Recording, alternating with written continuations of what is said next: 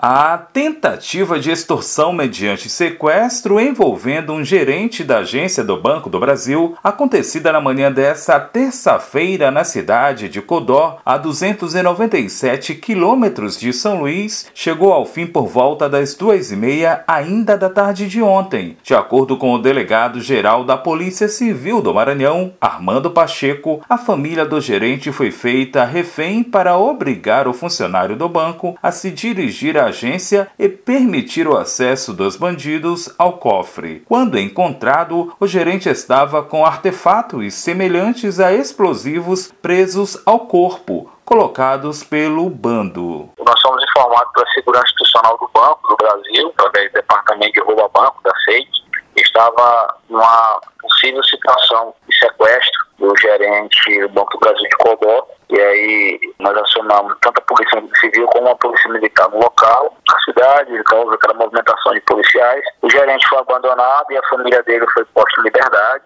eles já estavam como reféns o gerente estava com um pequeno artefato explosivo na cintura. Policiais especialistas em explosivos foram encaminhados ao local no helicóptero do CTA, Centro Tático Aéreo, e ao chegarem à agência, constataram que de fato eram explosivos, mas não detonáveis. E aí nós encaminhamos para lá através do Tático Aéreo, dois policiais civis especialistas em explosivos. E lá eles constataram que, de fato, o artefato era, era um, se tratava de explosivo, nitropenta, mas não era detonável, por falta de alguns elementos né, para detonação. Enquanto aguardava lá a chegada da polícia, o gerente ficou lá isolado no banco. Então os policiais chegaram, já tiraram a carga explosiva. Com a chegada da polícia, o bando deixou o local sem conseguir levar nada. Mas, segundo o delegado Armando Pacheco, três suspeitos com origem da cidade de São Paulo foram capturados e interrogados. A polícia capturou três de origem da cidade de São Paulo, estão apresentando lá para a Polícia Civil, equipes da SEIC foram para o local para interrogar esse pessoal, para saber se de fato eles estavam na ação. Não conseguiram levar dinheiro nenhum. Não conseguiram. Já na cidade de Caxias, a 363 quilômetros da capital, na BR, os condutores e elementos de dois veículos, ao perceberem que seriam abordados pela polícia, fugiram para a zona rural do município.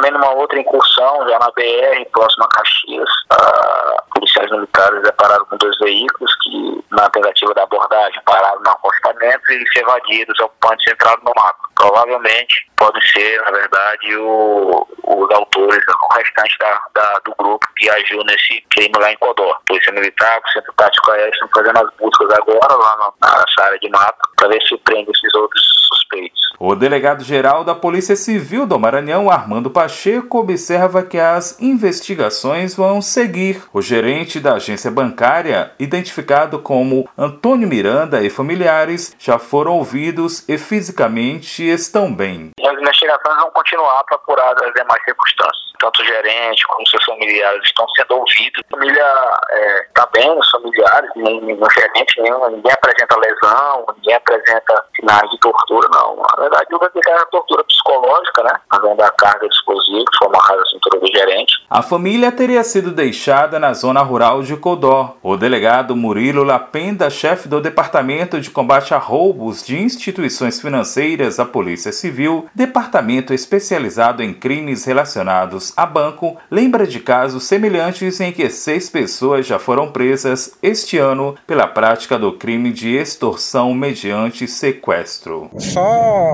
de sequestro, a gente já prendeu seis pessoas da época que eu assumi para cá a gente acabou com duas equipes que fazem esse tipo de crime, entendeu? A gente divulga como assalto sem saber o tipo de crime que a gente está investigando, né? Que é extorsão mediante sequestro. Esse tipo de crime a gente teve teve o de Caxias esse ano, teve o de Paraibano que foi desvendado e teve o de Colinas que estava sendo planejado e a gente conseguiu abortar.